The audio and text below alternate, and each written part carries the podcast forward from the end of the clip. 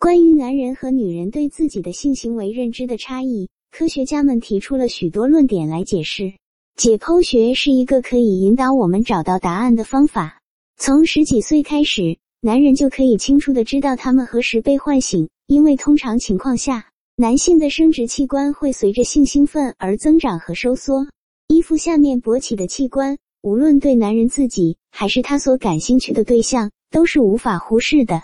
一个男人的身体几乎总是告诉他，他是否对某人有性兴趣。而身体和心灵之间的这种反馈循环，有助于男人了解自己的欲望。然而，对于女性来说，情况完全不同。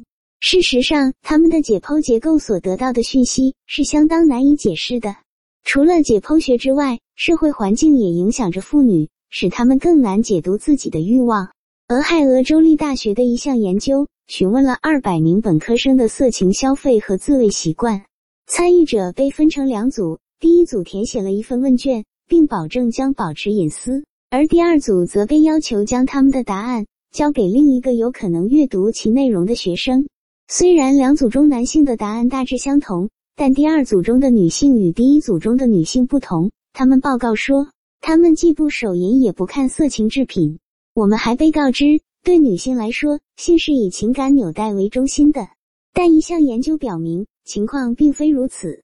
齐福斯博士在另一项涉及成人内容的实验中发现，在几个场景中，有一个场景引发了女性的特别兴奋，而这个却是和陌生人有关的故事。